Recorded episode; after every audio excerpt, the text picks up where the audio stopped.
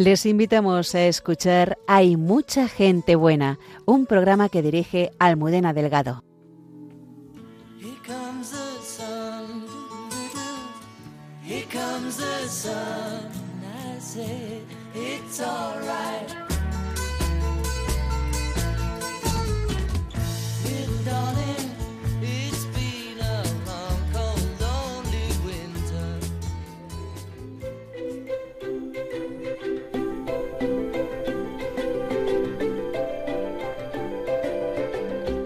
Esta noche viajamos a Benín, en África, donde ha estado 37 años el padre Saturnino Pasero. Con él recorreremos este país conociendo su labor misionera que siempre ha estado impulsada por la llamada a estar entre los más pobres. El padre Miguel Márquez se encuentra en Vietnam y nos cuenta su encuentro con la alegría y la humildad de un pueblo que, pese a su sufrimiento, sabe mirar al futuro con esperanza. Monseñor Alberto Rollo nos trae la apasionante historia de la última emperatriz, cita de Borbón y Parma, que pese a vivir en palacios y rodeada de lujos y después en el exilio, buscó vivir siempre la sencillez y la humildad de Cristo. El mes de noviembre, con sus distintas celebraciones, tiene un profundo vínculo con la acción del Espíritu Santo, como nos descubre Cayetana Jairi Johnson. La hermana Carmen Pérez reflexiona sobre cómo las celebraciones de todos los santos y la conmemoración de los difuntos responden a las preguntas más profundas del ser humano. Comenzamos.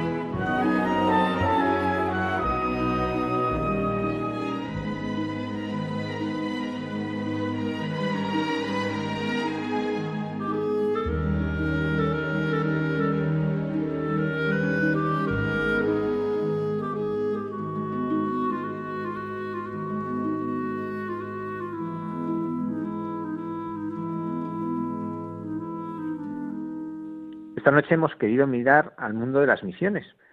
Son más de 10.000 misioneros españoles los que hay en el mundo y hemos querido conocer la historia de uno de ellos. Ahora mismo es párroco en San Francisco de Paula, en Madrid, pero él ha estado muchísimos años en Benín. Es el padre Saturnino Pasero. Buenas noches. Buenas noches.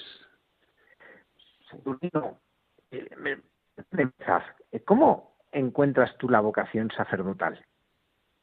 Mira, pues en el seminario de Madrid eh, estaba yo en mi barrio, que no es lejano de donde estoy ahora, estoy en Entrevías, y mi barrio donde yo he nacido y donde he crecido en, eh, ha sido en Vicálvaro. Pues precisamente allí, y de la mano de un sacerdote que fue don Leopoldo García, que fue el que me animó a ir al seminario y a, plantearme mi vocación sacerdotal. Y acompañado por mis formadores, pues eh, que tuve unos formadores muy buenos, eh, pues me ayudaron a, a tomar conciencia de que ser sacerdote merece la pena porque es un servicio al que el Señor te llama y que es para darte por completo a los demás. Y yo desde siempre tuve claro por, el ejemplo del sacerdote que me llevó al seminario, don Leopoldo, en la, entrega total a los más pequeños y a los más abandonados, a los más marginados. yo me le acompañaba a él en, moto a visitar a los que estaban así desahuciados, eh, eh, viviendo en la calle y eso en Vicálvaro, y él se ocupaba de ellos. Y eso me llamó a mí mucho la atención siendo un adolescente. Y yo quería ser como él. Y quería dedicarme a los, a, los más pequeños. Y resulta que cuando ya aprendí, eh, eh, profundicé en la teología, en los estudios, pues eh, yo fui teniendo en cuenta, cayendo en la cuenta de que si me hacía sacerdote era para el servicio en la iglesia a los que más lo necesitan, estuvieran donde estuvieran, sin tener en cuenta las fronteras. Y mira por dónde me atraía mucho África, porque en aquella época quien se iba de misiones eh, se iban muchos a América Latina y África iban muy pocos y resulta que en África pues se necesitaba también. Entonces conocí al Instituto Misionero, la Sociedad de Misiones Africanas, a la que pertenezco, la SMA, Sociedad de Misiones Africanas, y que es mi familia y la que me ha proporcionado pues el poder desarrollar mi sacerdocio y mi vocación misionera en África y fui con 24 años, fui para allá. Eh, con 23 años primero fui a París eh, para, perfeccionarme en el francés porque iba a ir a un, a un país francófono, a la República del Benín.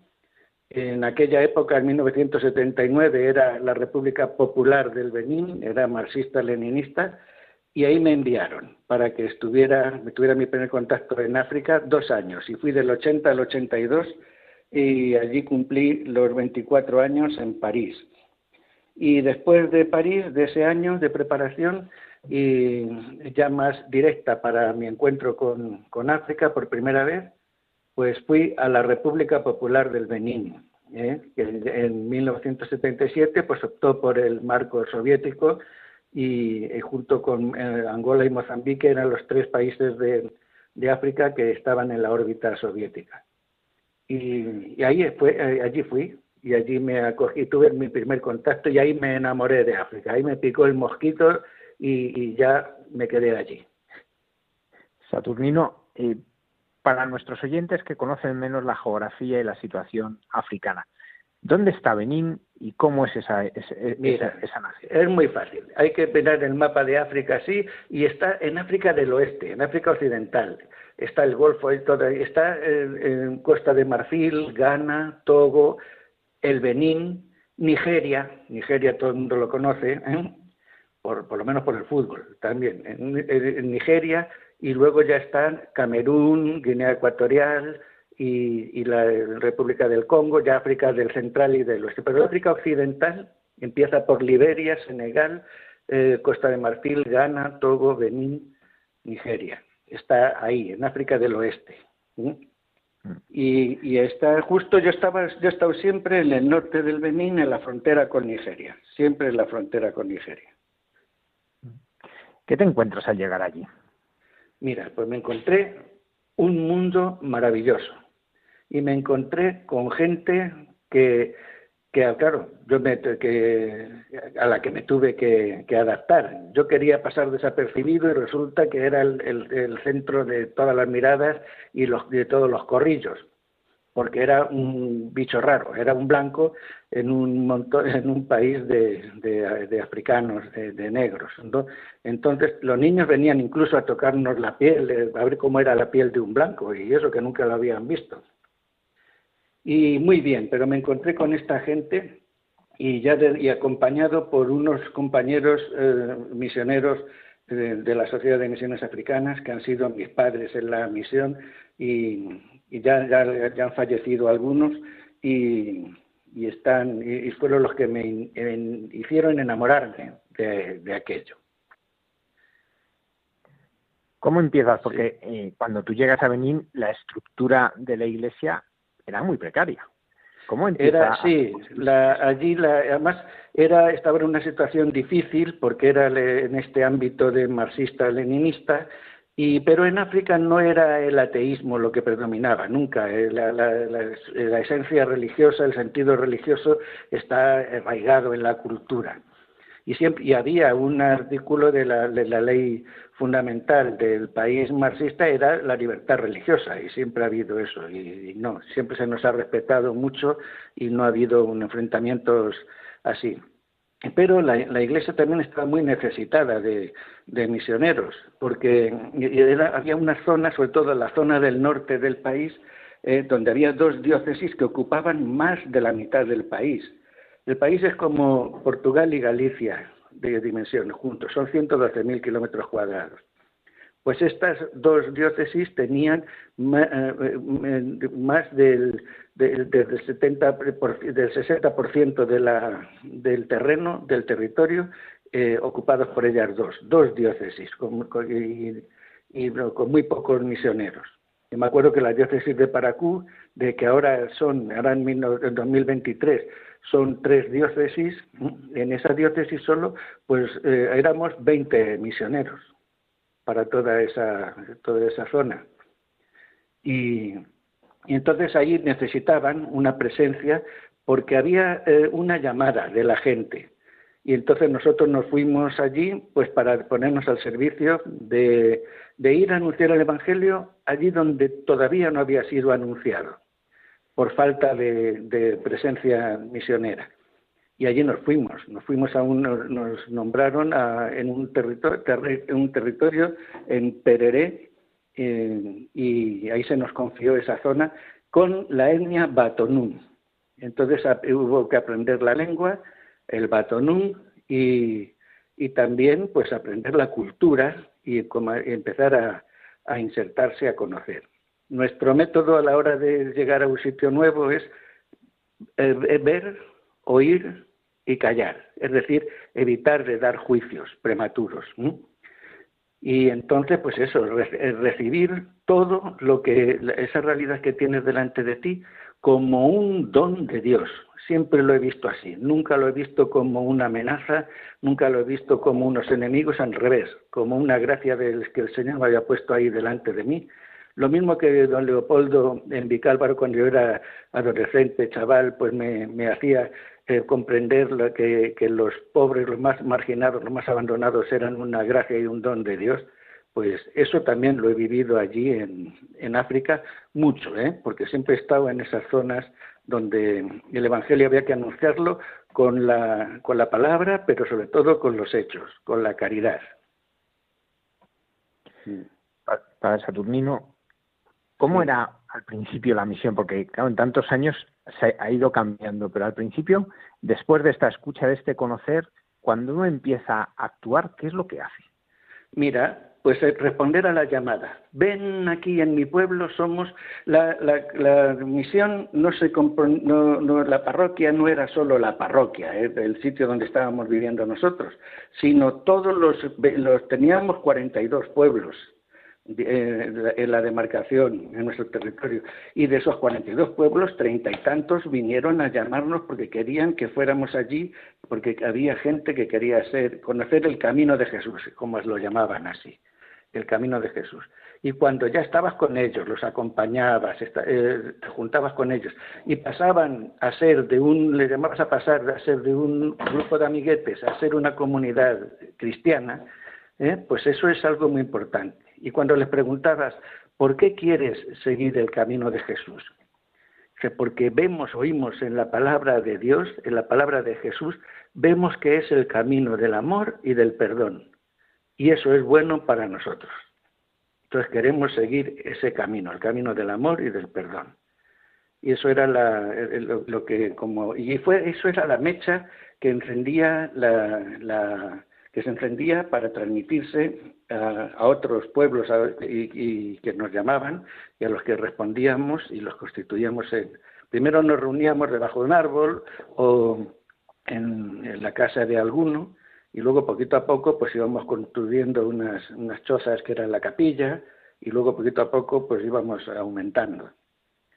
Ahora de esa realidad que empecé allí en 1983 en Pereré, ahora mismo son cuatro parroquias. Así que eh, la mecha ha aprendido y, es decir que el Evangelio ha sido aceptado y asumido ya por, aquella gente. Supongo que cuando va a un lugar en que es todo un modo distinto de ver la vida, también hay cosas que se entienden distinto. Por ejemplo, lo decías ahora lo del perdón. Eh, sí. ¿Cómo ellos iban captando lo que es el perdón que anuncia Jesucristo? ¿Qué es lo que a ellos más les llamaba la atención y les movía? Mira, pues por eso que el odio y el rencor, sobre todo, no tiene que, que, llevar, que ser la guía de, la vida, sino al revés.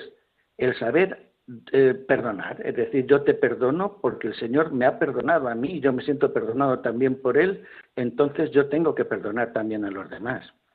Y el mandamiento del amor, de amar los unos a los otros como yo os he amado, eso cala. Y por eso dice que es el amor del perdón y, del, y del, amor. Kiru kasuru se dice en la, eh, allí en, la lengua batonú.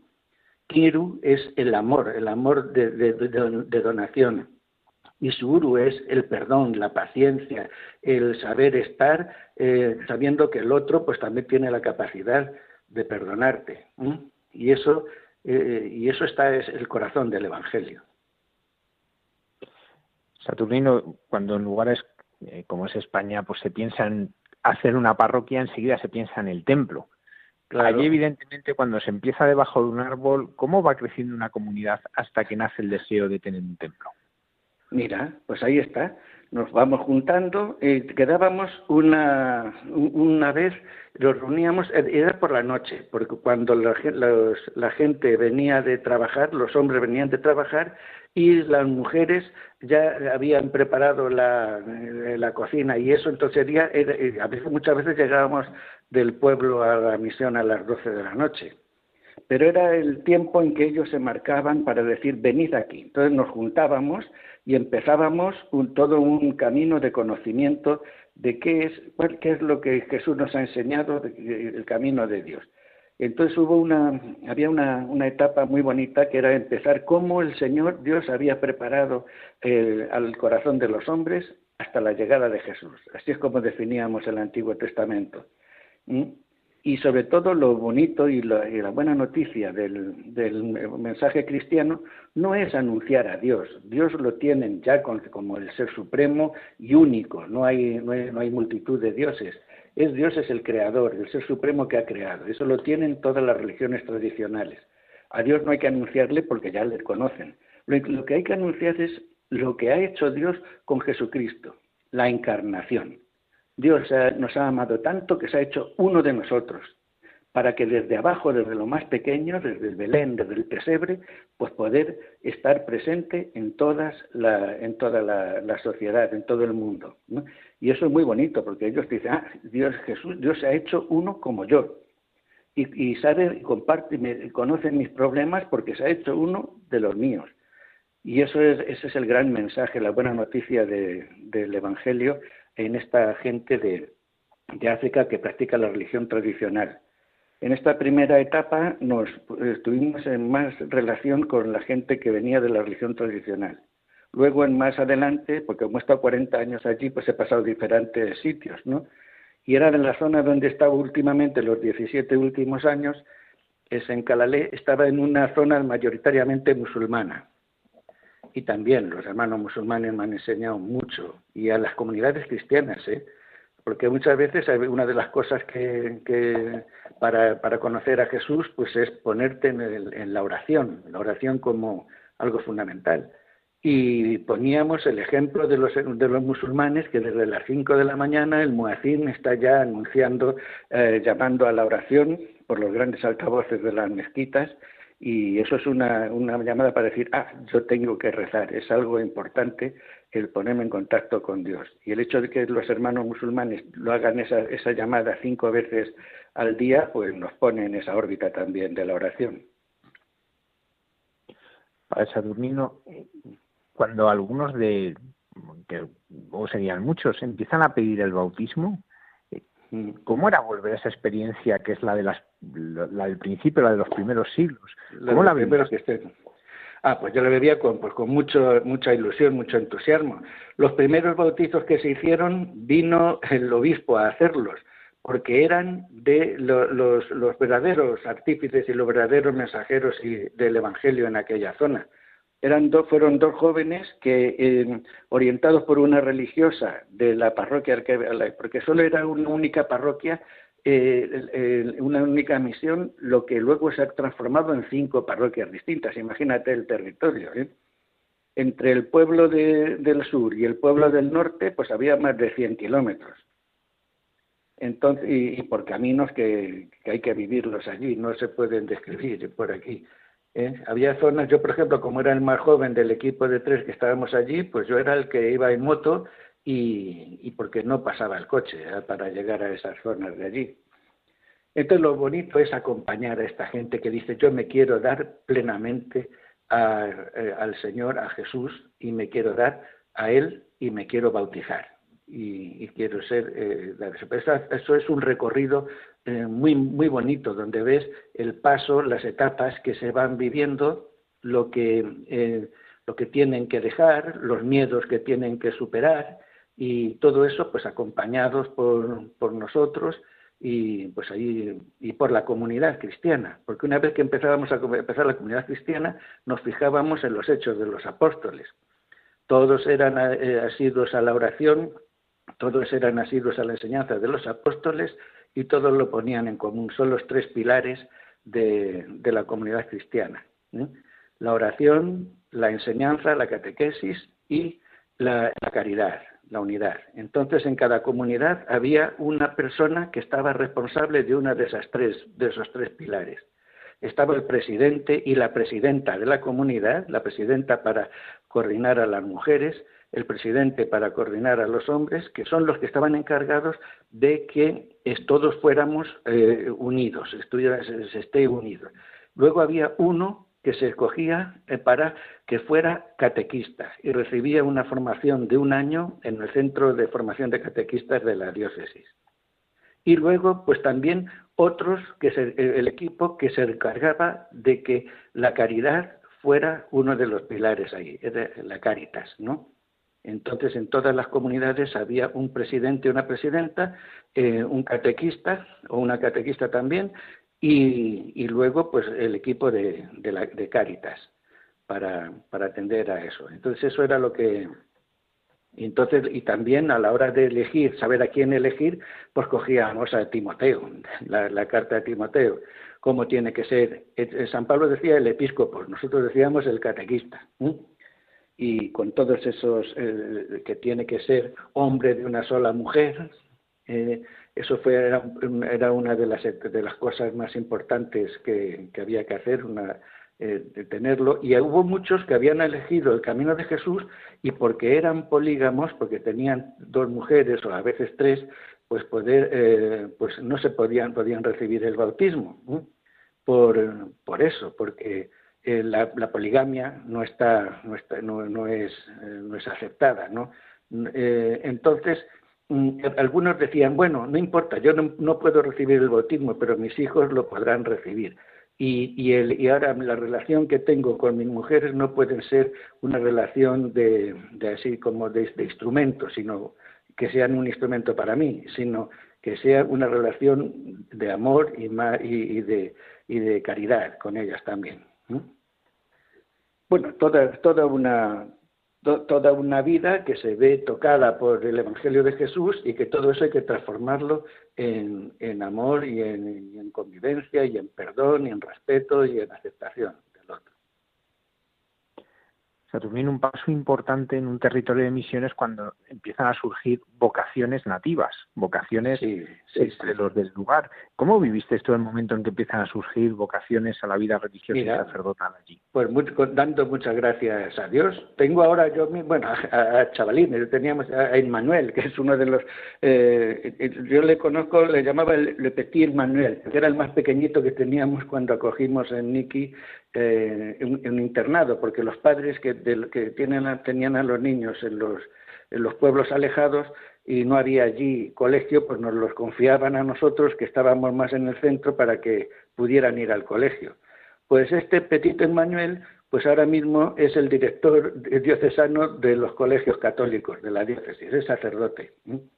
Y pues mira, pues una gran alegría y una gran ilusión de ver que uno de los, de los tuyos, y además cuando vino al internado no estaba bautizado y se bautizó a los 16 años. Y ahora pues tiene, pues, tendrá pues 30 y ya es sacerdote desde hace algunos años y, y ya te digo que es el director diocesano de la, de la escuela católica. Saturnino, tú les has llevado a Jesús, tú les has dado a muchos la vida de la gracia, eh, ¿y ellos qué te han dado a ti? Mira, pues todo. la razón de ser de mi sacerdocio y de mi entrega total. Y saber que eh, yo estoy al servicio de ellos.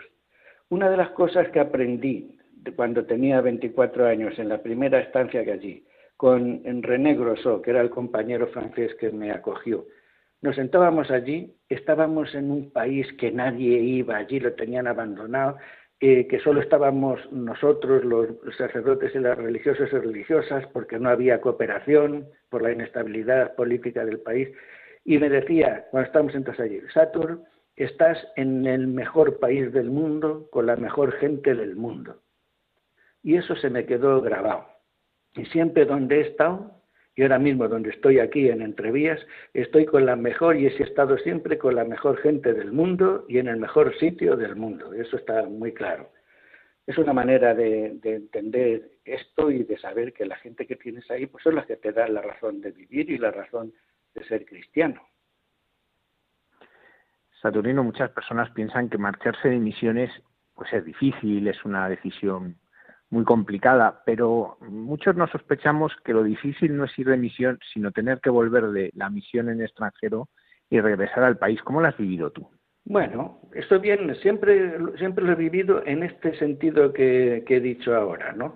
Saber que donde estoy es una llamada que el Señor me hace y para dedicarme de, cuerpo y alma a, a esa misión y saber que eh, la esencia de mi vocación misionera es la de salir fuera de mi, tierra para irte a, la otra, a otra tierra donde, donde te necesitan. Y si yo me salgo de aquí y me voy allí al Benín y me instalo y me acomodo en Benín, pues no estoy realizando mi vocación misionera, de ponerme al servicio, de estar dispuesto a ir donde me digan que tengo que ir para ponerme al servicio de esa gente allí. Entonces, por eso, si yo ahora mismo voy y no respondo a esa llamada, digo, no, yo me quiero quedar aquí, pues estoy renegando de mi vocación misionera, que es sal de tu tierra y vete al sitio donde el Señor te envía a través de, la Iglesia, de los que tienen la responsabilidad de, de, anunciar el Evangelio y de ayudar a anunciar el Evangelio. Saturnino, ¿qué es lo que más choca cuando uno regresa de nuevo a Madrid tras 40 años en África? Bueno, eh, como yo nunca he dejado de ser, mira, hay un proverbio, un proverbio eh, batonú que dice, no por mucho que el tronco permanezca en el agua, se convertirá en cocodrilo. ¿Eh? No es por mucho que el tronco de árbol permanezca en el agua, se va a convertir en cocodrilo, siempre será un tronco de árbol. Pues yo siempre he tenido la, esa conciencia de que soy un tronco de árbol de aquí, de Madrid y, sabiendo que he estado allí, pues al servicio de esta gente. Me, me, he dormido en las chozas que me, han, que me han dado. He estado compartiendo días enteros y meses con ellos, viviendo como viven ellos. Eh, he estado comiendo, incluso bebiendo aguas de charcos, porque no había otra manera de, beber agua. Y, he estado pues compartiendo las alegrías y las penas también de, de unos y otros, ¿no? Entonces, eso, pues eh, a la hora cuando vienes aquí, pues te fijan más en lo más, eh, eh, en los que están más los que están lejos de la, de, la, de la comunidad. Por ejemplo, estoy aquí ahora en la parroquia de San Francisco de Paula y, es el descubrir la, riqueza inmensa que tenemos aquí con la diversidad cultural que hay, la, interculturalidad que existe en el barrio y también en la comunidad parroquial, donde tenemos gente de, de, Filipinas, tenemos gente de, la India, tenemos gente de África, tenemos gente de América Latina, de varios sitios, y eso es una riqueza.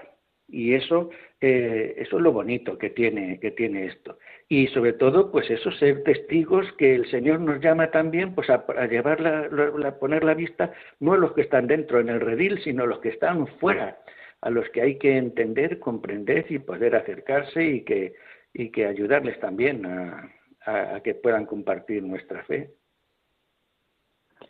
Saturnino, 40 años de misiones en el extranjero. Si tuvieses que resumir en pocas palabras la vivencia de estos 40 años, Mira, pues tengo tres palabras. Hubo, había una, una, religiosa que estuvo allí, antes de venirme para acá, me preguntó, eh, dinos en tres palabras vida aquí misionera. Y yo encontré rápidamente las tres palabras. La primera es paciencia. He aprendido a que vivir eh, con los demás es, una, es, es tener mucha paciencia porque el tiempo mío no es el tiempo de Dios y el tiempo de Dios no es el tiempo mío, el tiempo nuestro, la paciencia. La segunda palabra es la confianza. Hacer, confianza al que tienes al lado, al que tienes enfrente, porque es depositario del Espíritu Santo que está actuando en ellos. Entonces, si no confío en Él, no confío en el Espíritu Santo que está actuando en Él, en esa persona. ¿no? Y después, la tercera palabra es la relativizar.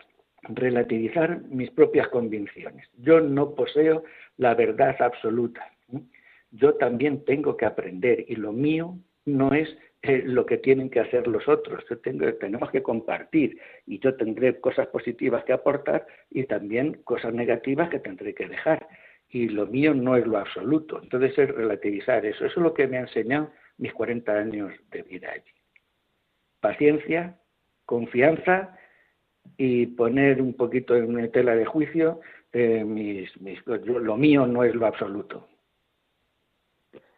Saturnino, como la Iglesia existe para evangelizar, es verdad que cuando uno va a la misión, entiende mucho mejor el Evangelio. De repente descubre eh, eh, cosas del Evangelio que si uno no ha salido de sí, si no ha dejado su tierra atrás, no descubre. Son muchas, seguro, los momentos del Evangelio, pero ¿hay algún momento, alguna escena evangélica que tú allí dices, ahora lo entiendo?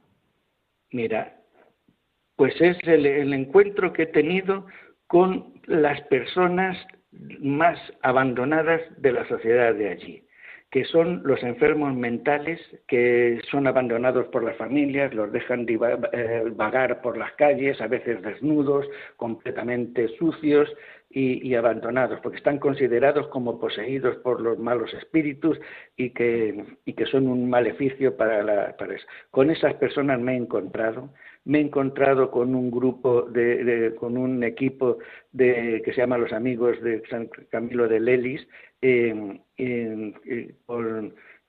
llevados por la, por la diócesis de Yugu, en, allí una de las diócesis de allí del norte del Benín, y, y con, con, hombres y mujeres que se dan totalmente para la acogida de estas personas. Y yo he tenido la, dicha de compartir esa vida y de ver cómo un, un joven que estaba, se llama Sammo, y era vecino mío de, de allí en Calalé, pues, eh, pues este jovencito que estaba eh, eh, abandonado y siempre dejado y pagando por un lado y por otro, pues le pudimos llevar a ese centro y ahora está rehabilitado, está integrado en la sociedad, está casado, es padre de, varios hijos ya y es un gran agricultor. Mira, pues eso es una cosa, algo fundamental que, que yo he visto allí. ¿Y qué, es eso? Sobre todo ver que los demás te aprenden, te enseñan y que el Espíritu Santo está actuando en el corazón de todas las personas, de las que rezan como tú y de las que rezan distinto, de las que son como tú y de las que son diferentes a ti. Eso es una realidad que yo he aprendido al, estar viviendo allí, por ejemplo, en minoría, en un mundo mayoritariamente musulmán o en un mundo mayoritariamente de la religión tradicional. Saturnino, para acabar, ¿cómo ha sido la presencia de la Virgen para ti en estos 40 años de misión? Pues mira, por la madre, la madre que está ahí y que no deja de decir, haced lo que Él os diga. Y no deja de decir, hay que guardar todo esto y conservarlo en su corazón, en tu corazón, como hacía ella. Y es la madre que está ahí y que te está diciendo, ánimo, ven, vete, sigue adelante, ¿eh? Y porque eh, Él está con, nosotros y, y, ella misma pues nos ha acompañado. La madre, simplemente decir eso ya es decir que es la persona que te quiere, que te ama, que, que confía en ti también, que tiene mucha paciencia contigo y que dice que el que importa es Él, hacer lo que Él os diga. Padre Saturnino Pasero, misionero en Benin durante 40 años, muchísimas gracias por habernos acompañado en esta noche y habernos descubierto la pasión por la misión, por evangelizar. Muy bien, muchas gracias a vosotros también y mucho ánimo. Un abrazo muy fuerte. Dale un abrazo, adiós.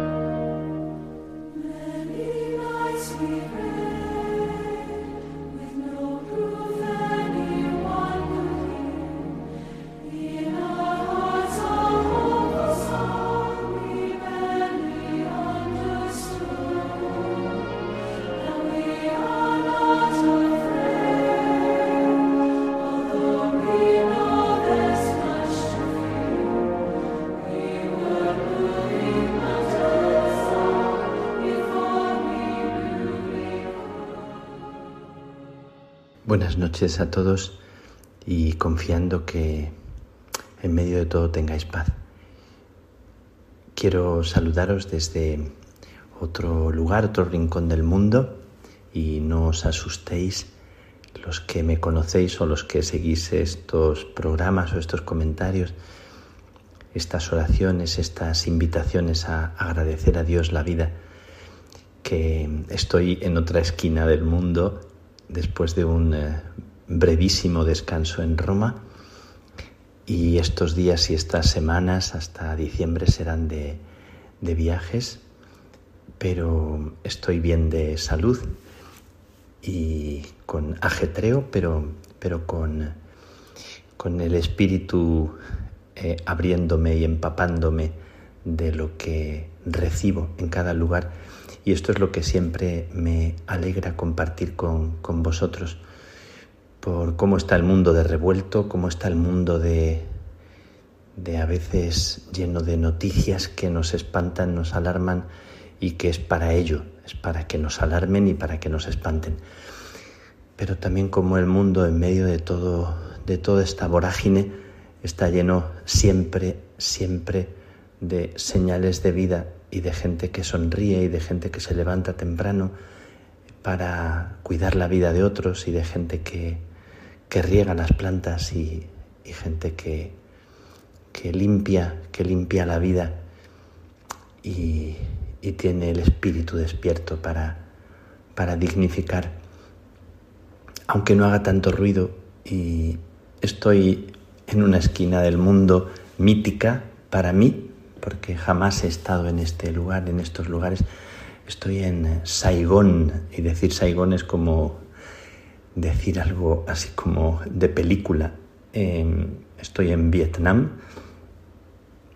y he llegado hace dos días.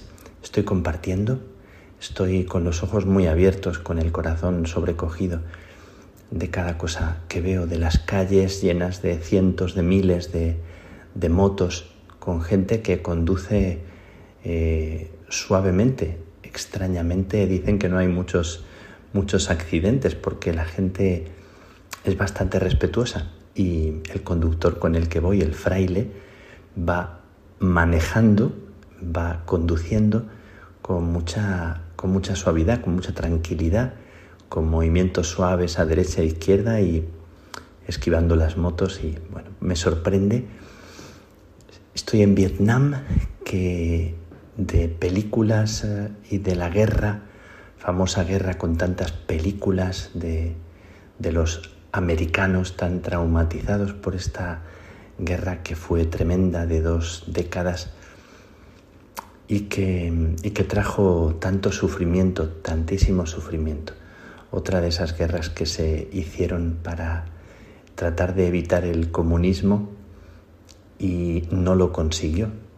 Dicen que Estados Unidos no perdió la guerra, pero tampoco la ganó, porque no tuvieron muchas bajas. No sé si los estadounidenses perdieron como cerca de 60.000 soldados, pero, pero las tropas eh, entre norte y sur, que eran las dos partes enfrentadas de, de Vietnam, perdieron cerca de un millón y pico de, de, soldados y de la población civil murieron unos dos millones de personas.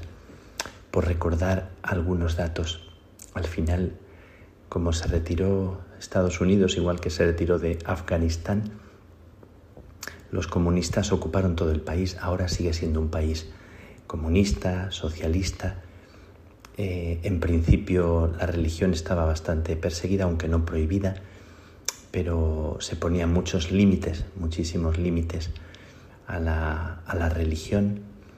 Y ahora, sin embargo, en el sur, donde la situación es más leve, es más, más tranquila, incluso hasta cierto respeto por parte del gobierno hacia la Iglesia que durante el tiempo del COVID se ha volcado como pocos, más que, más que los budistas, que son la mayoría del país.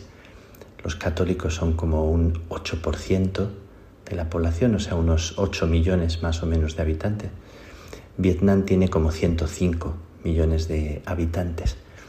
Es uno de los países más, más poblados y con uh, un crecimiento económico también muy, muy grande y una pobreza muy, muy reducida, aunque se ve tanta gente viviendo en, casitas pobres y, por las calles se ven eh, eh, con mucha, mucha sencillez, así con las ropas tendidas en, la calle, mucha sencillez, pero, pero según me dicen eh, no es tan absoluta la pobreza, así como me sorprendía en Sudáfrica.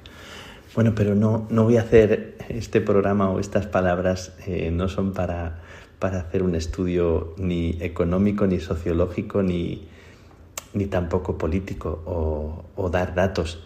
Eh, solamente que me sobrecoge mucho estar aquí, estar en Vietnam, con tantas veces que hemos eh, oído, que he oído y que solo de pensarlo como que estremece.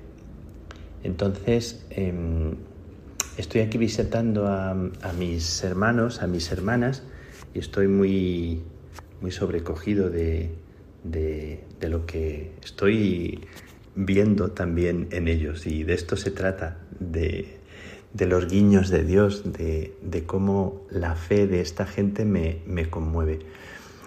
Muchas vocaciones de, monjas carmelitas descalzas. Eh, acabo de estar esta tarde en un monasterio que dicen, decía un padre general de los carmelitas, que era el convento más pequeño del mundo. Eh, un conventito pequeñito, pequeñito. Las monjas quieren hacer uno nuevo. Hoy he bendecido una, una, lápida, una losa con una inscripción eh, en la que eh, aparece como la inauguración del futuro convento que quisieran construir, porque el que tienen ahora es muy pequeñito. Y bueno, pues pasmaos que son cerca de 40 monjas, jovencitas la mayoría. Os mostraré alguna fotografía de ellas, llenas de alegría, llenas de vitalidad, mm, algunas también con ciertas enfermedades en, de espalda, me dice la priora, ¿no? por, por la, la vida, por el ritmo de vida. Pero un crecimiento vocacional muy grande. Son 11 monasterios de carmelitas descalzas con muchas vocaciones. Y también los carmelitas descalzos creciendo mucho. Hay un grupito de aspirantes con una vida muy, muy ordenada, muy, muy de, recogimiento, gente trabajadora, gente sencilla. Eh, ves que son, son flaquitos, son flaquitos y gente como muy hacendosa, muy alegre, están como siempre riéndose, se ríen mucho y, y trabajan y tienen interés por formarse. Me gusta mucho, hemos compartido lo importante que es para sembrar futuro el eh, trabajar, trabajar intensamente y, y, formarse, formarse bien. Así que me, me estoy así como eh, llenando de esta alegría de, de, esta gente que mañana tengo también encuentro con, con eh, varios monasterios de, de, monjas para seguir sorprendiéndome. Me sorprende mucho cómo rezan, cómo cantan al unísono, cómo llevan un ritmo muy, muy tranquilo. Eh, he estado en misa el jueves, misa de, de diario, aunque era la misa de, de, de difuntos, y me dicen que los domingos la iglesia está absolutamente llena, pero un día de diario, bueno, pues eh, la iglesia con muchísimos niños, no sé si conté 60, 60, 70 niños, bastantes jóvenes, abuelitas y abuelitos mayores, sobre todo abuelitas de estas de caras arrugaditas así, con, eh, con los ojos rasgados, que te provocan una devoción muy especial. ¿no? Eh, adivino en ellos el sufrimiento de, las, de la guerra pasada, y sin embargo los ves en la iglesia tan recogidos, tan al unísono, arrodillándose, levantándose y cantando, y casi toda la misa cantada.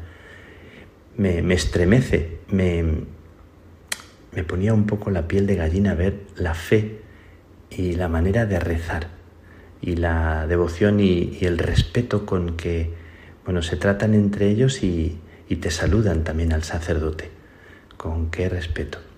Eh, se hace el saludo, es una leve inclinación de cabeza y así se, se saludan también en la paz, con, eh, con mucho respeto. Eh, quiero deciros que, que me, me, ha llenado de, esta, esta fe de la gente me ha llenado de, como por dentro, de, de una alegría eh, que me resulta sobrecogedora. Una iglesia en un día de diario pues tan, tan llena de gente, con tanta gente, tantos niños que vienen y que, y que están como felices en la iglesia y que, y que cuando alguien entona un canto, eh, todos comienzan a cantar de esa forma tan, tan unida. A veces también parece un poco mecánica, parece como, como mmm, una repetición así mmm, semitonada bueno, pues mmm, quiero presentaros esta realidad, quiero eh, haceros presente este lugar eh, incipiente de tanta vida. He venido para celebrar los 25 años de un monasterio que se trasladaron por la guerra de un lugar a otro y se vinieron aquí a, a Saigón por consejo del obispo, por las dificultades del lugar en el que estaban Después volvieron también a aquel lugar y siguieron aquí. Y se han ido multiplicando los, los monasterios. Y al recordarles, al, al, vivirles, cuando estamos en otros lugares, en otros rincones del mundo, en decrecimiento, cuando vemos que hay monasterios que se cierran, que hay eh, comunidades con gente muy, muy mayor, muy anciana, con un cierto drama, drama y, y dolor porque haya monasterios o comunidades que se cierran, que llevan tantos años abiertos, siglos algunos de ellos, y en otros rincones del mundo por, por las circunstancias de, del país, en este caso aquí todavía una situación de comunismo, como recordaba yo en, en Timor, con un seminario con 200 seminaristas y aquí me dicen que, el, eh, el seminario tiene 400 seminaristas. Em, bueno, pues sorprende. Cuando hablamos de crisis, en algunas partes ya nos lo avisan ellos, los hermanos de la India, los hermanos de Asia, los hermanos de Indonesia, los hermanos de Vietnam o de África. Cuando nosotros en Europa eh, hablamos de crisis, hablamos de crisis de vocaciones, hablamos tan desde nuestro centro. Pero bueno, más allá de eso, estamos compartiendo que hay que tener la, la dignidad y la actitud de saber crecer y de crecer.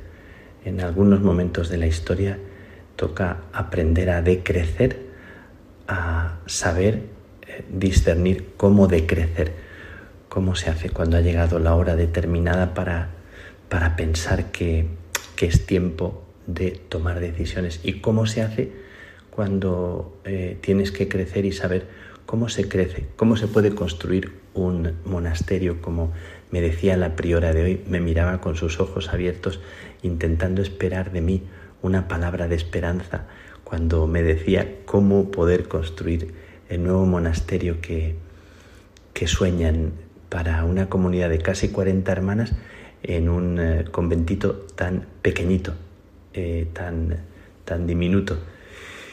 Pues me miraba con ojos grandes y, y yo le decía que, que, todo es posible, que se puede ayudar, pero que vamos a ver, que vamos a pedir ayuda, que vamos a acudir a quien, a quien pueda, pero cuando hay esta esperanza, cuando es tan bonito este, esta alegría de los rostros y cuando las vocaciones crecen, yo creo que siempre se encuentra la casa, ¿verdad?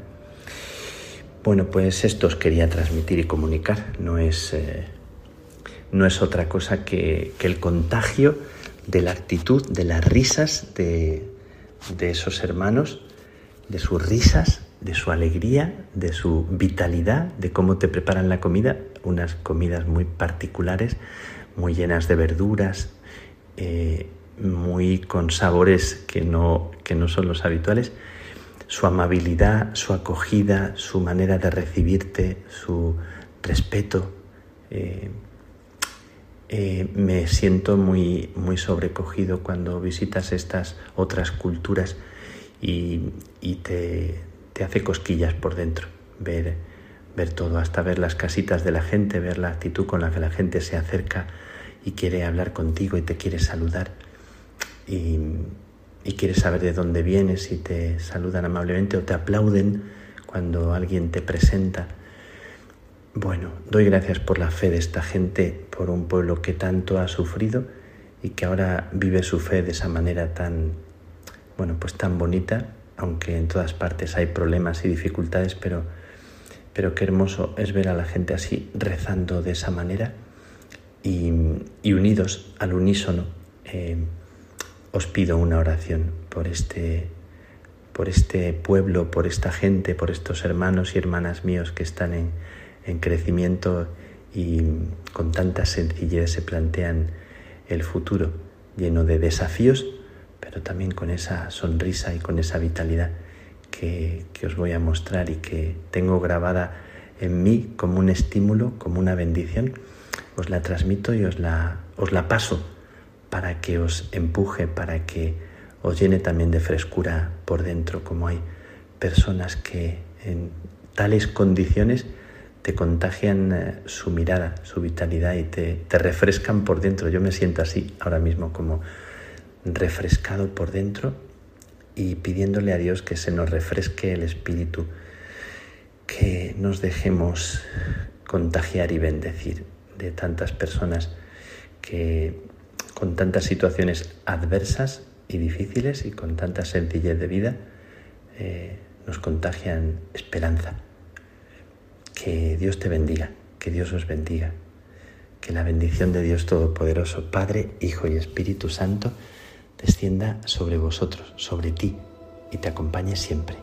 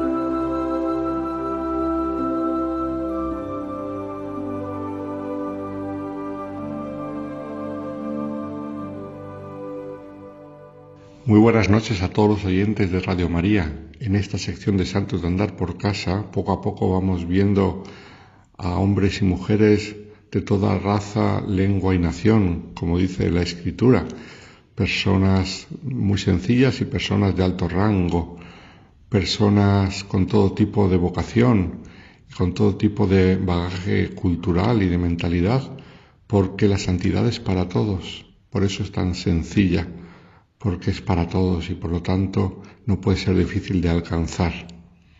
Hoy vamos a hablar de una mujer muy interesante que está en proceso de canonización, una mujer que en medio de las grandes dificultades por las que pasó Europa en el siglo XX y también su propio país, y que a ella le, le tocaron tan de cerca hasta el punto que trastocaron completamente su vida, supo mantener la paz de corazón porque lo tenía fuertemente radicado en Dios y siguiendo una espiritualidad concreta, la de San Benito. No porque fuera una monja, que no lo era, que fue siempre una laica, sino porque conoció esta espiritualidad de pequeña, como veremos, y la guió durante todas las vicisitudes de su vida. Para hablar de esta gran esposa y madre, Vamos a recordar primero al que fue su marido, del cual hemos hablado ya en este programa. El Papa San Juan Pablo II beatificó el 3 de octubre del 2004 a un joven monarca europeo de tiempos recientes, el emperador Carlos I de Austria y IV de Hungría. Y si bien el título nos puede resultar algo lejano hoy en día cuando contemplamos los destinos tan diferentes de ambos países, Austria y Hungría. Sin embargo, hay que recordar que estuvieron unidos como imperio hasta el final de la Primera Guerra Mundial, cuando como consecuencia de los esfuerzos de la masonería europea, dicho imperio se derrumbó rápidamente. Pero como Carlos nunca ocultó su identidad cristiana, sino al contrario la manifestó siempre y quiso plasmarla en su gobierno, podríamos decir que fue el último emperador de la cristiandad. Realidades, estas dos, emperador y cristiandad, que difícilmente se volverán a repetir en nuestro contexto europeo.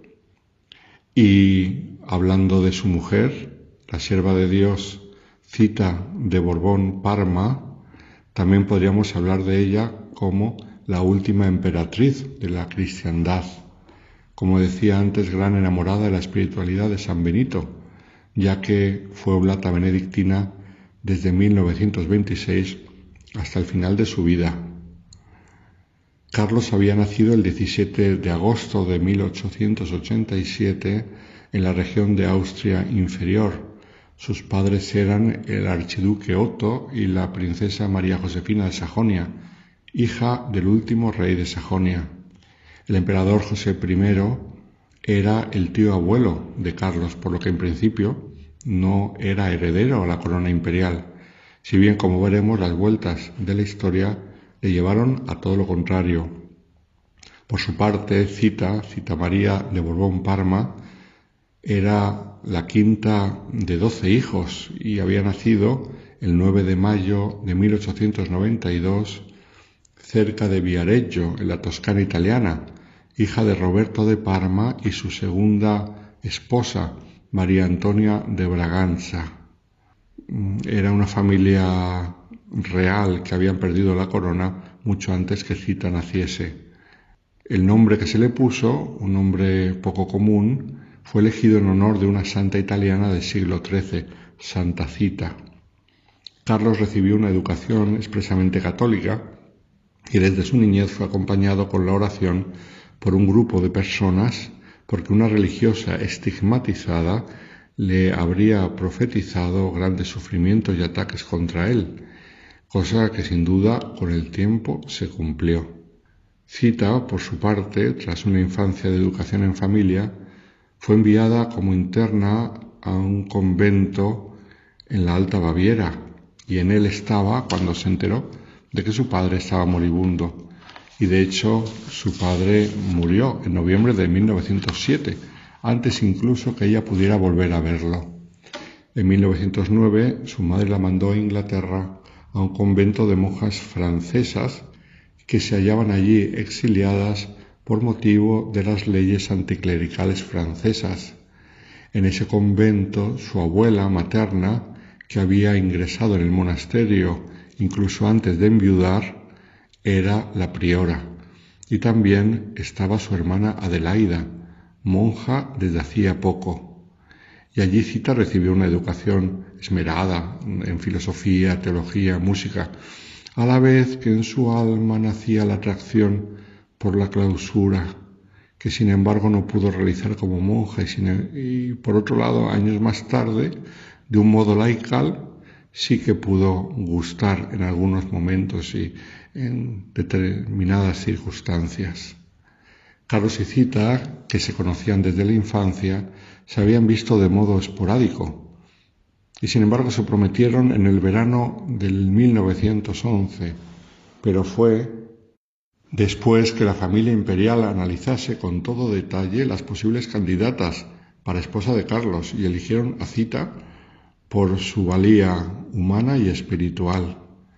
En un viaje a Roma en ese mismo año, siendo ya prometidos, fueron recibidos por el Papa San Pío X y en dicha ocasión ocurrió una famosa anécdota. El Papa le preguntó varias veces a Cita si había decidido casarse con el heredero de la corona imperial, pero en aquel momento Carlos no era el heredero, y ella, pensando que el Papa se equivocaba, tuvo que recordárselo tantas veces como se lo preguntó. Sin embargo, a la luz de la historia posterior, la insistencia del Papa ha sido vista como una auténtica profecía de lo que iba a venir. El 21 de octubre del 1911 contrajeron matrimonio cuando él tenía 24 años y ella ni siquiera 20, y en aquel momento se prometieron, según dicen los testigos, diciendo a partir de hoy debemos ayudarnos mutuamente para ir al cielo.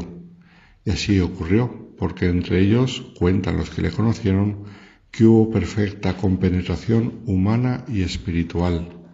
Tras la boda se dirigieron al santuario benedictino de María Cel, donde se encuentra la imagen de la patrona de Austria, a la que confiaron toda su vida, probablemente sin imaginar todas las vicisitudes que habrían de pasar en el futuro, de las que con la ayuda de Santa María el matrimonio salió siempre más reforzado.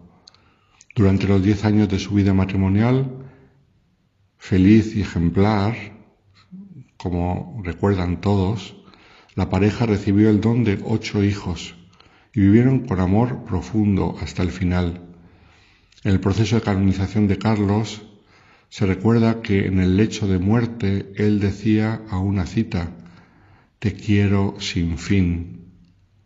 Un año después de la boda, en 1912, nacía un heredero, Otto, quien fue recibido con gran alivio y alegría por la familia imperial, pues el pequeño garantizaba, si fuera necesario, la continuidad de la dinastía de los Habsburgo.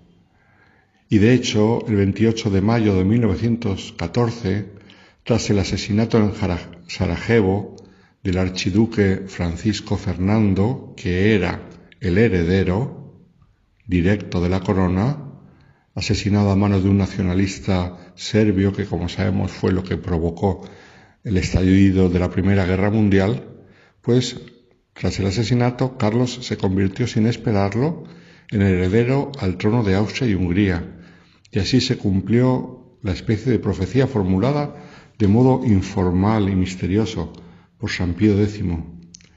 Empezaba la Primera Guerra Mundial, la que fue llamada la Gran Guerra, que asustó a toda Europa por la crueldad y por el número de muertos, que entonces era algo inusitado, aunque años después tuvo que venir otra guerra mucho más grande y mucho más cruel, pero en este momento ni se lo podían imaginar.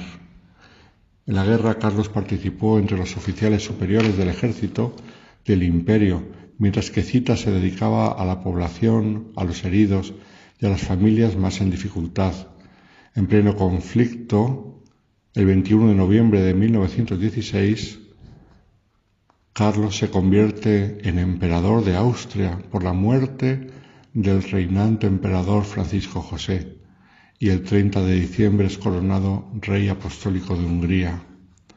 En octubre de 1918, cuando ya la guerra estaba cercana al final, una revolución de inspiración comunista estalló en Budapest y el imperio se fragmentó rápidamente. El 3 de noviembre se firmó un armisticio entre Austria-Hungría y las potencias con las que luchaba, que eran Italia, Francia e Inglaterra.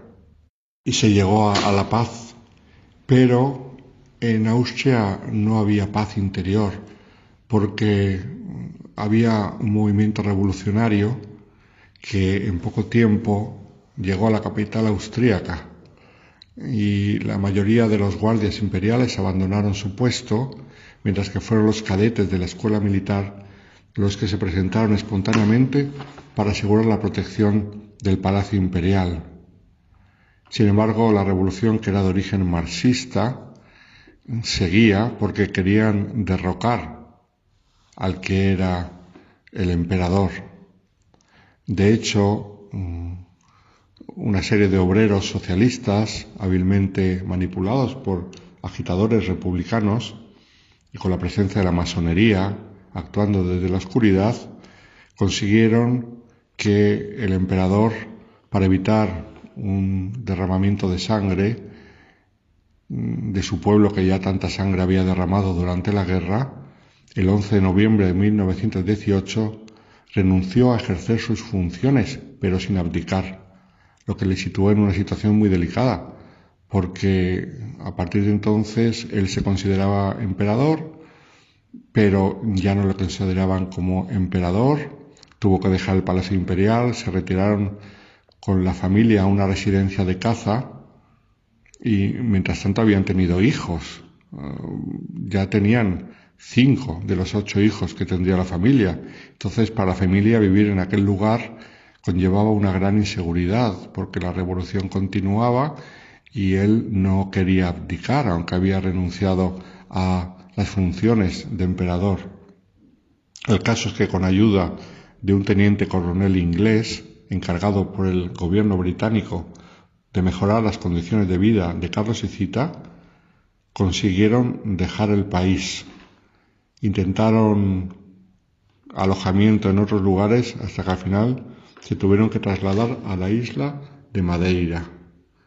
Ahí dejaban atrás un imperio que pronto se convertiría en la República de Austria y en la que ellos ya no tendrían ningún papel y a la que incluso tendrían prohibido volver. En los años siguientes, por deseo del Papa, que temía el establecimiento del poder comunista en Centro Europa, Carlos intentará restablecer su autoridad de gobierno en Hungría, pero los dos intentos fracasaron. Carlos, con el paso del tiempo, acabó sumergido en la pobreza, vivió con su familia en una casa bastante húmeda, en la cual acabó cayendo enfermo de los bronquios y esa enfermedad le llevará a la muerte. Aceptó la enfermedad como un sacrificio por la paz y la unidad de sus pueblos, soportó el sufrimiento sin lamentarse y murió el 1 de abril de 1922. Cita había quedado viuda a los 30 años, con ocho hijos que criar, y se encontró sola y exiliada, pero fue invitada entonces a vivir en España por el rey Alfonso XIII, que era su pariente por parte de su familia paterna. Antes de dejar Madeira, quiso consagrar a sus hijos al corazón inmaculado de María, un 13 de mayo, que era aniversario de las apariciones de Fátima. Un barco enviado por el rey español los trasladó a la península y de allí viajaron hasta el Palacio del Pardo, que como sabemos está a las afueras de Madrid, donde vivieron al principio. Y a continuación vivió donde lo había hecho la reina Isabel II, en el Palacio de Uribarren, en Lequeitio, en Vizcaya, propiedad del conde de Torregrosa. Hoy en día es un hotel, que además se llama Hotel Emperatriz Cita, en honor a tan digna huésped que tuvo antes de ser hotel. Allí Cita encontró la tranquilidad que necesitaba para comenzar su nueva vida cuidando de su familia. Estuvo de 1922 a 1929, cuando se trasladó a Bélgica, donde vivió unos años cerca de Lovaina por cuestión de los estudios de sus hijos. Pero en 1938 Hitler invadía Austria para realizar la anexión y uno de los odios que tenía él en Austria era al imperio, todo lo que simbolizaba el antiguo imperio austríaco, por lo cual llegaron noticias que Hitler quería atacar a Zita y a su familia como símbolo del imperio en cuanto a familia imperial, aunque ya no, no era emperatriz. Pero ante estas noticias que llegaban, la familia decidió embarcarse a América. Fueron en barco hasta Nueva York y se establecieron cerca de Quebec, donde los cuatro hijos más pequeños acabaron sus estudios en la Universidad Católica y donde buena parte de la familia se quedaría allí a vivir. Algunos se trasladaron con el tiempo a Estados Unidos. Y Cita vivió allí hasta el año 1958 en que volvió a Europa. Cristiana profundamente convencida desde la juventud, no solamente conservaba una fe sólida en Dios, a pesar de las vicisitudes de la vida, sino que con el paso del tiempo se fue acercando poco a poco más al Señor, con la misa diaria, con el rosario, y además al ideal monástico que había conocido cuando era pequeña en Inglaterra. Se hizo oblata, como dijimos, de la abadía de Santa Cecilia de Solesmes, que ya las monjas habían podido volver a Francia, y acudió con frecuencia a este monasterio. De hecho, se calcula que entre las distintas visitas que hizo y el tiempo que transcurrió, pasó en total unos tres años en el monasterio, en periodos diferentes. En sus estancias en el monasterio se levantaba cada día a las cinco de la mañana y participaba en los cánticos de las monjas, la liturgia de las horas y en varias misas, porque tenía mucha devoción a la Eucaristía.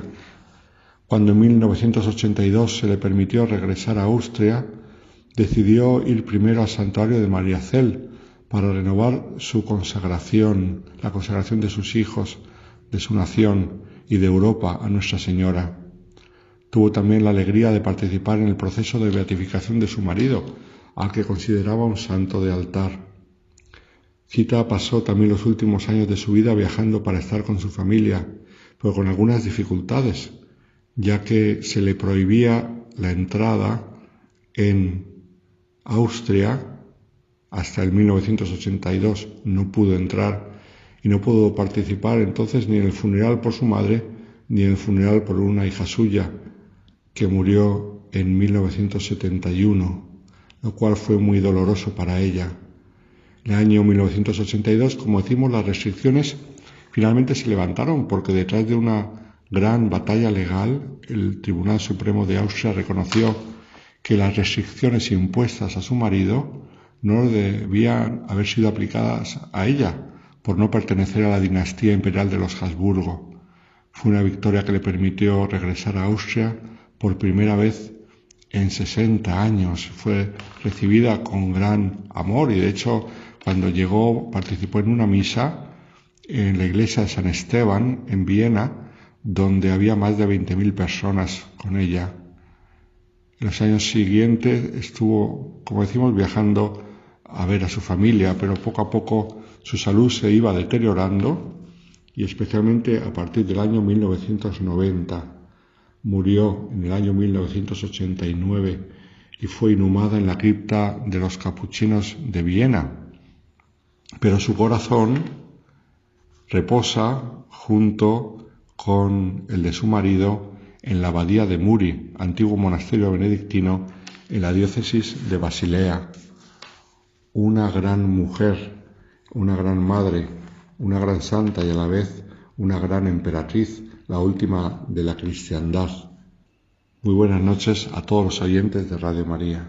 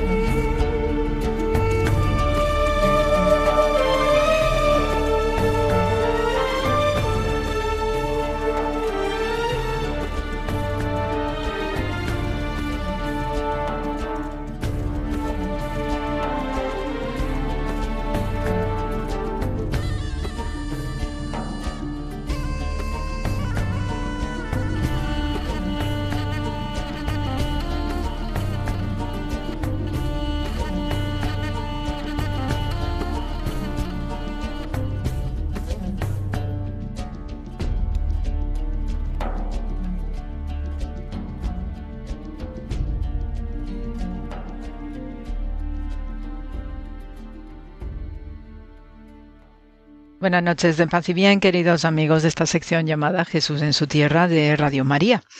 Y bien, eh, empezamos un mes con dos eh, celebraciones muy especiales en este noviembre, como es el recuerdo y la memoria de los santos y de los difuntos.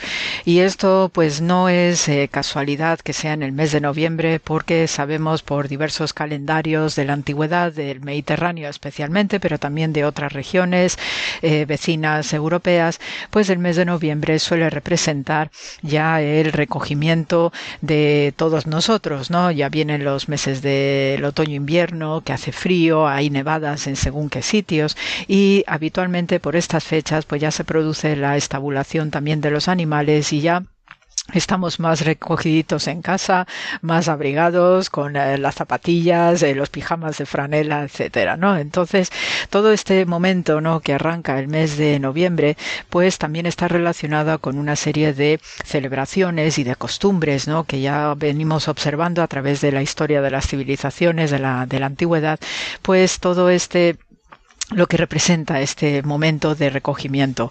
Por dar un detalle, pues por ejemplo, este mes, según eh, la, la, religión griega antigua, pues era el momento en que Perséfone o Proserpina, pues era raptada al inframundo por el rey del inframundo, el dios Hades, este que se ponía un casco que le hacía invisible, salía a la superficie con un carro de corceles negros y entonces ahí fue que en este momento pues rapta a la hija de la diosa madre Demeter, la diosa madre tierra y entonces se la lleva al inframundo. Y con este mito pues se viene a representar desde el punto de vista griego pues esta conexión entre los ciclos anuales de nuestras estaciones, como es este otoño-invierno, pero también representa esa conexión con el inframundo, ¿no? Lo que se abre entre el mundo de los vivos y el mundo de los muertos.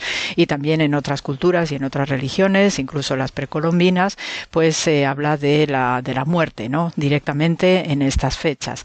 Entonces nosotros, según la liturgia cristiana, pues tenemos establecido ya a partir del siglo IV parece ser, ¿no? ya en era bizantina, que se va elaborando esta significación de honrar a los santos y a los difuntos. Y digo bien porque precisamente por todo este simbolismo de lo que representa el mes de noviembre, pues también es un momento adecuado para acordarnos ¿no? de todos aquellos que se nos han ido de manera directa, personal, y esto también, pues para muchos, ¿no? incluyen las mascotas, nuestros animalitos que también nos acompañan en nuestro itinerario de vida, eh, pero principalmente, pues es este recordatorio de los humanos que se nos han ido y de los santos especialmente, ¿no? Que esperemos que el cielo pues conserve todos estos santos y siga aumentando en santidad nuestra vida porque esto conecta directamente con comportamientos que el mismo Jesús de Nazaret eh, realizaba en primera persona, más lo que encomienda a sus discípulos y a los apóstoles que es el, expulsar a aquellos espíritus malignos que atacan a los animales y a los seres humanos. Entonces estos ritos de exorcismo que habitualmente podía estar haciendo Jesús, ¿no? igual que sus discípulos, con este mandato concreto, pues esto es una antigua mentalidad que existe desde hace miles de años atrás. Tenemos eh, datos arqueológicos, ¿no? que incluso nos avisan de las diversas supersticiones que había con respecto respecto a este contacto entre espíritus, el mundo de los muertos, por ejemplo, que incluso eh, contemplaba la posibilidad de si no se veneraba, si no se tiene este recordatorio a tus muertitos, pues estos podían volver al mundo de los vivos a exigir ese servicio religioso, ese recuerdo, esa plegaria, ese rito funerario para poder estar tranquilos en el inframundo que según muchas religiones de la antigüedad pues no era un mundo demasiado divertido que digamos, ¿eh? era bastante siniestro. Entonces después ya con el advenimiento de la era cristiana, pues se nota tanto en el judaísmo como en este arranque ¿no? de lo que son los primeros seguidores de Jesús y lo van a transmitir así al mundo de los gentiles, se va notando una mayor especialización de lo que es el concepto del inframundo en diversas formas de inframundos que contempla pues lo que es el infierno de los malos, por decirlo así de una manera muy simple, lo que son el purgatorio, lo que es eh, eh, estos espacios ¿no? donde pues eh, van a parar los, las almas de los muertos. ¿No? Y por supuesto, pues tenemos que tener en cuenta ese ámbito de, de, Dios donde pues van a ir los justos, donde van a ir los que han sabido vivir con rectitud en su vida y por tanto ese es el objetivo del ser humano. Eh, y comento esto porque como estamos en este mes tan especial donde no solamente tenemos estos 1 y 2 de noviembre desde el punto de vista cristiano, sino lo que representa el mes de noviembre en su conjunto porque hay, según los calendarios, de nuevo repito, de la antigüedad del mes de noviembre, en, al completo representa todo este universo del inframundo y de la veneración de los muertos, de visitar cementerios también, que es de las obligaciones principales, ¿no? De mantenerlos limpios, mantenerlos ordenados, ver que no hay violencias contra las tumbas y especialmente eh, dejar eh, algo con agua, ¿no? Con las flores y demás, en mantener las tumbas humedecidas, porque también, pues, heredado de una manera eh, sostenida en el tiempo, hay la creencia o la idea de que los difuntos pueden tener sed. Y entonces todo esto, pues, viene arrastrándose también a lo largo del tiempo para que podamos entender también nuestras costumbres y preferentemente, pues, bueno, este, el agua siempre es un sinónimo de, de bendición, de pureza ritual, etcétera. Eh, por ello, pues, en este mes de noviembre, pues va a haber muchas costumbres, mucho ir y venir de cementerios son momentos en los que se eh, ponen al día los cementerios, se limpian eh, con profundidad en general y en particular las familias, cada uno se hace responsable de su tumba eh, mausoleo la tumba individual de algún familiar concreto y entonces por eso pues hay todo este sentimiento ¿no? de conexión con los muertos, los vivos y siempre con la esperanza de que esos difuntos que amamos ¿no? cuando estuvieron vivos y que seguimos amando más allá de la muerte pues puedan estar con Dios, estén bien donde estén y que, bueno, de alguna manera los seguimos sintiendo cerca y que por eso pues eh, siempre es eh, bueno tenerles no solamente en este mes de noviembre un recuerdo extraordinario sino siempre no mantenerlos presentes porque sus almas también nos pueden seguir acompañando o de hecho nos siguen acompañando que eso ya es lo que uno percibe individualmente no en este sentido pues la importancia de Jesús realizando exorcismos al igual que sus discípulos pues tiene conexión muy importante en el judaísmo por estas antiguas creencias que también eh, tienen el, pueblo de Israel, pues es precisamente el mantenerse pegados al Espíritu de Dios. ¿eh? Para los judíos, igual que también así contemplaba Jesús y sus discípulos, pues el principal espíritu que da vida a toda la humanidad es el Espíritu de Dios. Y esto es lo que nos conecta directamente con lo que llamamos el Espíritu Santo, porque precisamente al Espíritu de Dios, ese aliento vital que dio al hombre primigenio es lo que nos permite estar vivos, no solamente a nosotros como humanos, sino también al resto de la creación, a los animales, a las plantas, etcétera.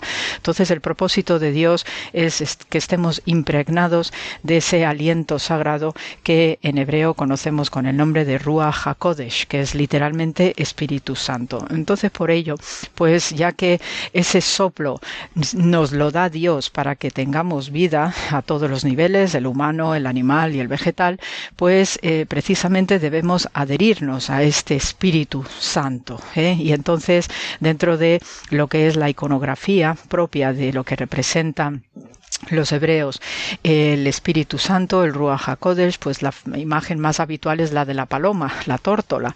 Y este es un animal emblemático en el judaísmo que también vamos a recibir nosotros como cristianos. Y en la paloma, pues también tenemos una bonita referencia de, en el Cantar de los Cantares, donde esta figura, esta, este pájaro, esta ave, ¿no? Tan eh, simbólica también para la paz, pues está presente porque los judíos decían que el Espíritu Santo habla, pues como eh, suele expresarse en sonidos eh, la eh, paloma.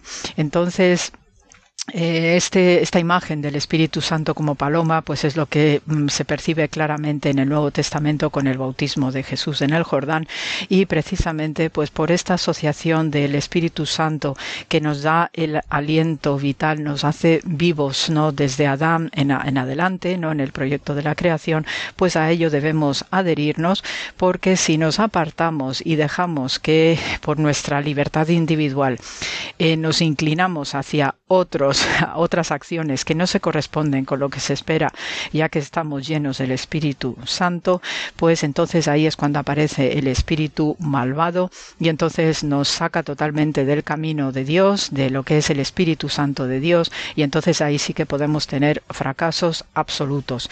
Por ello, pues es mm, altamente aconsejable tener una serie de coordenadas y sobre todo en este mes de noviembre que estamos tan en contacto con el mundo de los difuntos, que hay que hay que tenerles bien en la plegaria, hay que también eh, adecuar sus tumbas ¿no? y ponerles pues plantas o flores frescas ya la costumbre funeraria de cada uno. Pero un recordatorio nos lo da muy bien el libro del Sefer Hasidim que es el libro de los piadosos así traducido eh, literalmente.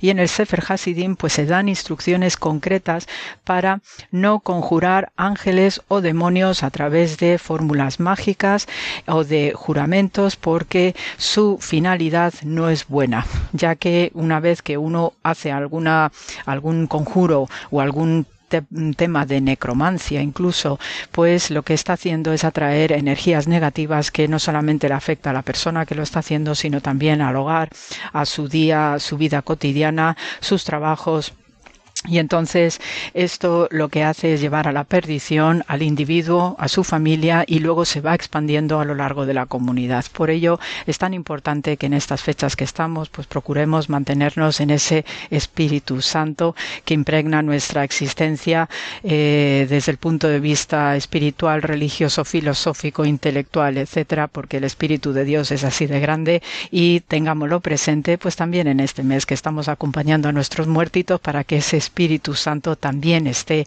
con nuestras almas que eh, yo, yo supongo que estarán con Dios y que desde algún punto pues nos cuidan y nos, eh, y nos miman y nos tienen misericordia ante los ojos de Dios. Así que con la grabación de este programa pues me despido con mucho paz y bien y amor y hasta la semana que viene. Gracias por la escucha.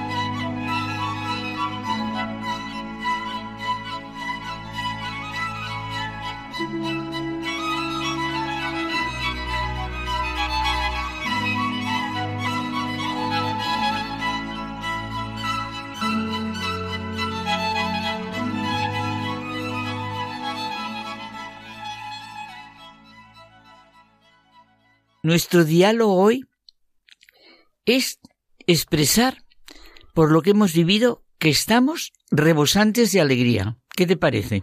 Muy bien. Porque es que acabamos de vivir dos celebraciones de la iglesia que a mí me llenan. Sencillamente me hacen muchísimo bien en, mi vida cotidiana. La celebración de todos los santos y la festividad de los fieles difuntos. Yo creo, José Manuel, que en este momento son fundamentales estas dos celebraciones. Porque verdaderamente desde estas dos celebraciones se ve lo más profundo y real de la vida y de la muerte. ¿Verdad? Aquí sí que tiene sentido todo. Si se viviera y comprendiera bien la liturgia de estos dos días que hemos vivido, alegrémonos todos en el Señor al celebrar este día, la fiesta en honor de todos los santos. Así orábamos el día uno, toda la iglesia unida. Además, estas dos fiestas es que tienen un sentido de unidad, de comunión, de humanidad, de fraternidad, de verdad, de paz, de, de llegar a todo. Cada año celebramos los creyentes estas dos festividades que repetimos una y otra vez, todos los santos y la festividad de todos los fieles difuntos. Mira, el Papa que está tanto insistiendo con el todos, el todos, la verdad es que a mí me encanta cuando encuentro Cristo quiere que todos los hombres se salven y lleguen al conocimiento de la verdad. Me gusta muchísimo. Es que estas fiestas, las dos, como señaló San Juan Pablo II, dice que se trata de, de dos días grandes para la Iglesia, porque de algún modo prolonga su vida en sus santos y también en todos aquellos que por medio del servicio a la verdad se están preparando para la vida eterna, nos estamos preparando. Sí, en realidad son dos fiestas que hablan, que llenan el corazón y responden a las preguntas más profundas y necesarias que todo ser humano tiene en el fondo de su corazón. Y además son preguntas que necesita hacérselas. ¿eh? Y también es la manera de escuchar la respuesta que estas dos celebraciones nos dan. Lo que suponen es verdad. Cada uno en su interior debía de pensar qué significan y qué son estas dos grandes celebraciones. Porque es que es mucho. Por ello, no solo el cielo, sino que toda la Iglesia celebra con agradecimiento el deseo de Dios de que los santos no son superhombres. Sí, sí, no son superhombres, ni han nacido perfectos, son como nosotros, como cada uno de nosotros, son personas que antes de alcanzar la gloria del cielo han vivido una vida normal, con alegrías, dolores, fatigas y esperanzas, como nos recordaba el Papa Francisco. Los santos no son una exigua casta de elegidos, que no, es una muchedumbre innumerable, hacia la que la liturgia nos exhorta a elevar nuestra mirada de verdad abramos nuestro corazón a este horizonte tan maravilloso. Y es que además, Carmen, en esa muchedumbre no solo están los santos reconocidos de forma oficial por la Iglesia, sino también los bautizados de todas las épocas y de todas las naciones que se han esforzado por cumplir con amor y fidelidad la voluntad divina. Es que es muy importante. Es fundamental. Fíjate cómo se siente aquí eso que también decimos tú y yo tanto, la juventud del otorno es que la iglesia es completamente el hoy, el hoy, no es el ayer, si es que estamos siempre celebrando el hoy.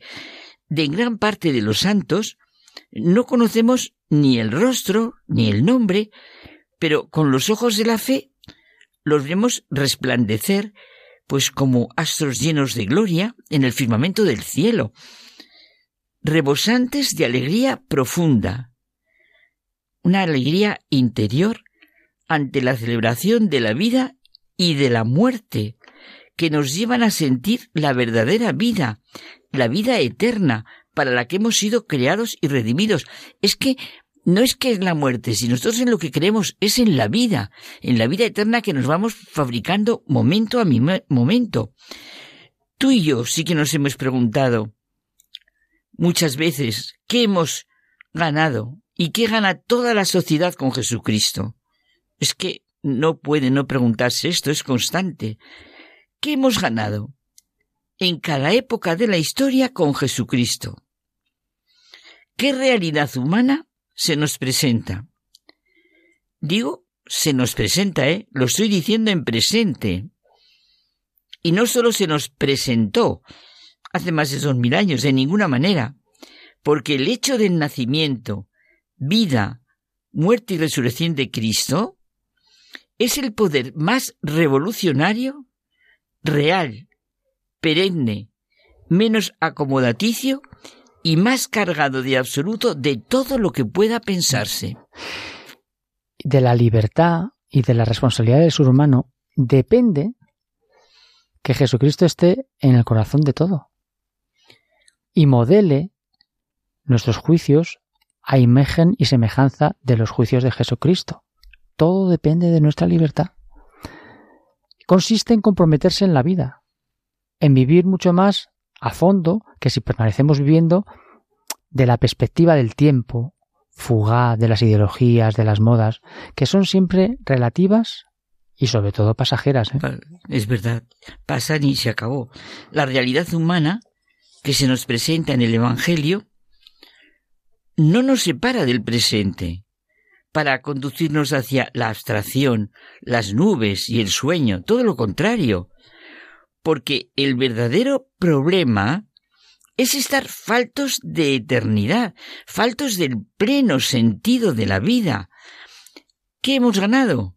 Uy, el triunfo real del hombre nuevo, que nos presentan con sus vidas Jesús, María y José, y en la historia humana, pues, los Jesús, las Marías, los José, los Pedros, los Pablos, los Zaqueos, los Franciscos, las Teresas, los Enriques, los Ignacios, los Balduinos, los Fray Escoba, los curas de Ar, los Padres Pío, como no, los Tomases, no sigo porque es completamente, una y otra vez, la imagen del Apocalipsis. Una maravillosa multitud que nadie puede contar de todas las naciones y tribus, pueblos y lenguas que están ante nosotros en Cristo, vestido de ropas blancas, con palmas en las manos. Y eso es muy interesante cuando tú has dicho, ¿qué hemos ganado? Pues hemos ganado con Jesucristo la verdadera y auténtica perspectiva de la vida y de la muerte. Al fin y al cabo, su sentido. Porque un verdadero orden social no puede ser puramente externo. Es inhumano que el hombre ignore su más alta nobleza, desviarle de sí mismo y asfixiar en él sus anhelos de verdad, bien, belleza, eternidad. Date cuenta que una sociedad que anula la interioridad del hombre y que te lleva únicamente a animalizar al hombre, está perdiendo realmente, está destruyendo al hombre, porque realmente el hombre se constituye de, eh, desde dentro hacia afuera. Es que se destruye todo y se destruye todo. Mira, yo hoy pensaba, y en la capilla, es que verdaderamente lo impresionante es como Dios se ha manifestado en Jesús, en todo lo que Jesús nos enseña. Que Jesús nos enseña lo que verdaderamente es la vida, la muerte, el sentido de eternidad, lo que es la vida eterna y lo que tú decías, la interioridad del hombre. Estamos destinados a vivir para siempre, a vivir. ¿Verdad? Claro que Cristo enseñó a sus discípulos, esto se lo ha enseñado Cristo. El agua que yo os daré se convertirá en vosotros en fuente de agua que brota para la vida eterna. Pero si es constantemente Jesús, que nos lo comunica el Padre, nos lo quiere comunicar Dios y nos lo comunica a través de Jesús, lo que realmente es la vida eterna. Cualquier hombre, con un poco de sentido común y juicio, sereno, pues dirá que fue esta la grande y solemne afirmación que dio al Evangelio un título tan especial y que por qué lo escuchaban las multitudes y los que se volvieron a Dios con un corazón sincero. Es que no hablamos de falsos rituales, no quiero ni hablar de los falsos ritos, que habían oscurecido y oscurecen la luz de la razón. Esta fue la verdad que despertó y despierta a los hombres a la necesidad vital, diaria, de una religión más honda y mejor para vivir el día a día, el momento a momento, cada circunstancia, cada situación. Es que hemos ganado una visión nunca vista y pensada por el ojo humano. Cuando los hombres damos entrada en nuestra vida a este acontecimiento único que es Cristo, el garante de nuestra vida eterna, se produce en nosotros una profunda revolución. Comprender lo que realmente somos, a lo que estamos llamados, este es realmente el reto de nuestra vida. Es que solamente Cristo nos ha dicho lo que realmente es la vida y lo que verdaderamente es la inmortalidad del alma, porque eso estamos hablando de lo que corrientemente decimos al hablar de la inmortalidad del alma, de la vida eterna, de la gloria, de la felicidad, de lo que todos anhelamos por encima de todo. Decíamos mm, antes, los novísimos, muerte, juicio, infierno y gloria. ¿Qué hemos ganado? Dios mío, saber y vivir el amor que Dios nos tiene para llamarnos hijos. Pues es que lo somos. Y como decimos tú y yo tanto, saber de dónde venimos y a dónde vamos. Saber que estamos destinados a lo que es realmente vivir siempre, llenos de gozo. Saber, como dice Teresa de Jesús, quién es nuestro Padre, nuestra Madre, cuál es verdaderamente nuestra casa, nuestra familia. Y tener claro que nuestra verdadera honra no está en las honras pasajeras de los reconocimientos humanos, que tanto nos tiran a todos. Está en la gloria eterna, la cual ha ganado para todos Jesús con su muerte, porque al fin y al cabo Él es nuestro Salvador. Él es nuestro Salvador. Dios ha querido que Él sea nuestro Salvador. Esto se experimenta solo en un clima de familia y de amistad. Es imposible, completamente imposible, experimentarlo uno solo. Es imposible. Hay que comunicarlo. Rebosantes de alegría por las maravillas de Dios, las grandes cosas que el Señor ha realizado en su pueblo y que continuamente realiza en todos los creyentes. Pero ¿cómo no vamos a estar si lo pensamos así con profundidad y con serenidad? ¿Cómo no vamos a estar rebosantes de alegría si todos juntos, en la gran familia de la Iglesia, sentimos, mirad qué amor nos ha tenido el Padre para llamarnos hijos de Dios. Claro que decimos la palabra Dios que nos excede todas las medidas y por eso llegamos a Dios a través de Cristo como verdad y vida, pero somos hijos de Dios y sabemos que cuando Él se manifieste, y esto es impresionante, ¿eh? seremos semejantes a Él porque lo veremos tal cual es. Pues hasta la semana que viene, me has dejado. Hasta la semana que viene, que sintamos muchísimo, de verdad, lo que es estas dos grandes fiestas que en estos momentos actuales necesitamos tantísimo para sentir todo, la vida, la muerte, el dolor, el sufrimiento, lo diario. Sintámoslo.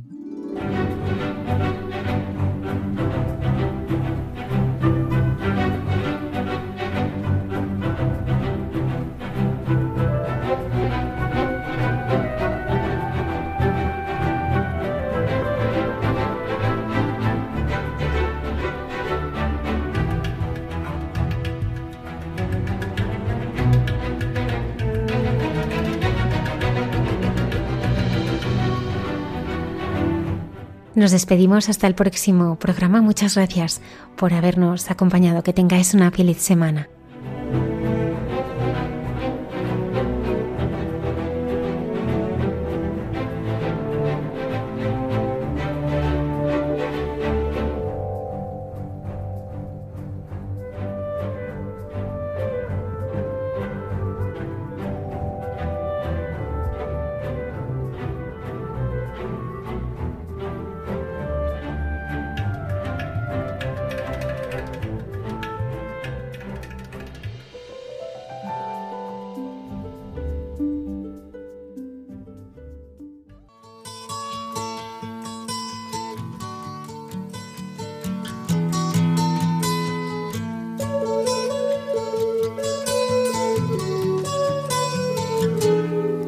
Escuchado en Radio María Hay mucha gente buena, un programa que dirige Almudena Delgado.